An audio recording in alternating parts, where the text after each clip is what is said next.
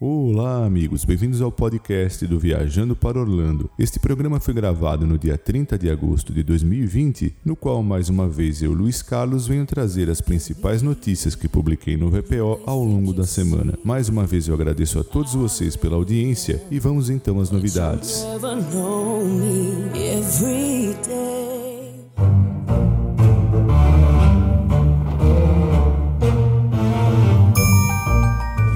Relação ao Parque Magic Kingdom, de 15 de setembro a 31 de outubro, os visitantes com certeza irão se apaixonar mais ainda pela decoração do parque, pois poderão apreciar toda a beleza do outono na Main Street USA. Para celebrar o Halloween este ano, a Disney está criando algumas surpresas fascinantes, incluindo uma parada especial com Mickey, Minnie, Pluto e seus amigos vestindo seus trajes favoritos de Halloween. Os visitantes podem até mesmo ver os famosos esquilos Chip and Dale, Tico e o Teco, fantasiados em Frontierland, bem como procurar outros personagens da Disney no bonde puxado a cavalos na Main Street USA. E por falar em fantasias, os visitantes de todas as idades podem usar as suas fantasias mais engraçadas e criativas durante o horário regular do funcionamento no Magic Kingdom, de 15 de setembro a 31 de outubro. Vale destacar que máscaras de fantasia não são permitidas para adultos, mas apenas para crianças menores de 14 anos. Além disso, todos os hóspedes devem usar coberturas faciais aprovadas durante a visita. No Viajando para Orlando, eu publiquei algumas fotos nas quais é possível ver os membros do elenco preparando lindas flores com temas de abóbora que adornarão os postes da Main Street USA, colocando os visitantes no espírito do outono assim que pisarem no parque. Além disso, mercadorias festivas com o tema de Halloween estarão disponíveis em locais selecionados ao redor do parque. E destaque-se ainda que para capturar momentos especiais você pode utilizar o Disney Photo Pass e os fotógrafos estarão disponíveis em todo o parque para oportunidades de fotos temáticas.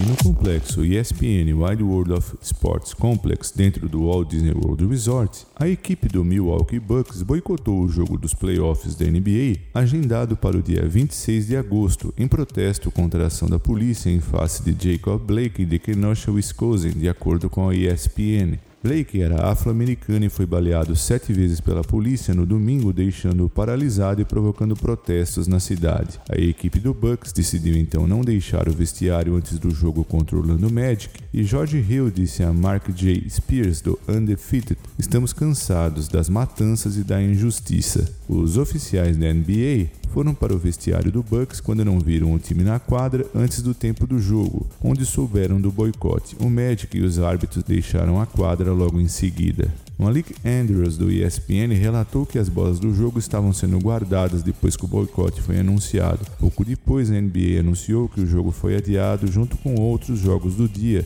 entre o Oklahoma City Thunder e o Houston Rockets, bem como do Portland Trail Blazers e do Los Angeles Lakers. E em Disney Springs, no complexo Walt Disney World Resort, segundo informado pelo WDW News Today, os funcionários do The Void foram informados sobre o seu fechamento, que ocorre exatamente poucos meses após o encerramento definitivo da experiência no distrito de Downtown Disney no Disneyland Resort, na Califórnia. Um aviso de fechamento consta do site do The Void pedindo desculpas aos convidados que adquiriram ingressos antecipados para as experiências e informando que o fechamento é temporário. Toda Todavia, as equipes que estão atuando em licença com benefícios selecionados até o final de agosto foram recentemente instruídas a buscarem um novo emprego devido à incerteza do futuro a curto prazo em uma carta recente. Para aqueles que não conhecem o The Void, trata-se de uma experiência de realidade virtual na qual os participantes ficam cercados por imagens em sons 3D de última geração. Os participantes podem se mover livremente enquanto interagem com personagens da história uns com os outros em ambientes com tema único e multissensoriais que combinam tecnologia de realidade virtual de última geração, cenários físicos e magia da ilusão.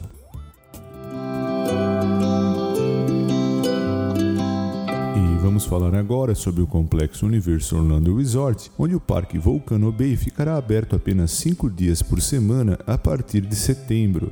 O parque temático aquático estará fechado às terças-feiras e às quintas-feiras, e a mudança no seu funcionamento entrará em vigor no próximo dia 8 de setembro. A Universal informou que tal decisão foi baseada nas necessidades operacionais e tendências de viagens no outono. Os visitantes são incentivados a verificarem no site da Universal os horários de funcionamento do parque. Tal mudança ocorre logo após a Universal ter anunciado que irá fechar temporariamente várias atrações em seus parques temáticos.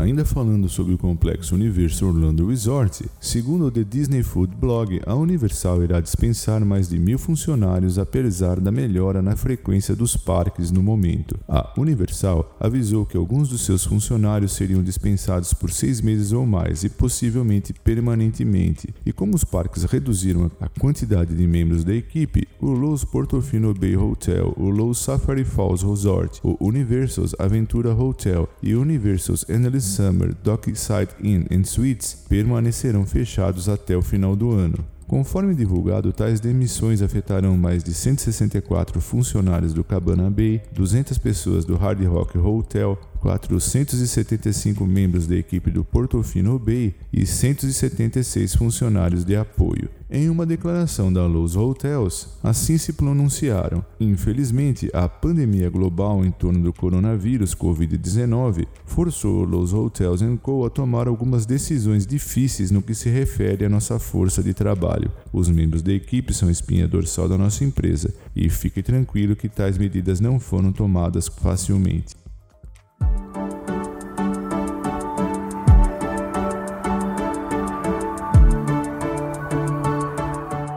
Pessoal, eram essas as novidades que eu separei para compartilhar com vocês. Meu muito obrigado por prestigiarem o podcast do VPO. E antes de encerrar, eu quero também agradecer aos nossos patrocinadores Orlando Tickets Online, Macro Baby e The Paula Realty USA. Muito obrigado a todos vocês e até o nosso próximo programa.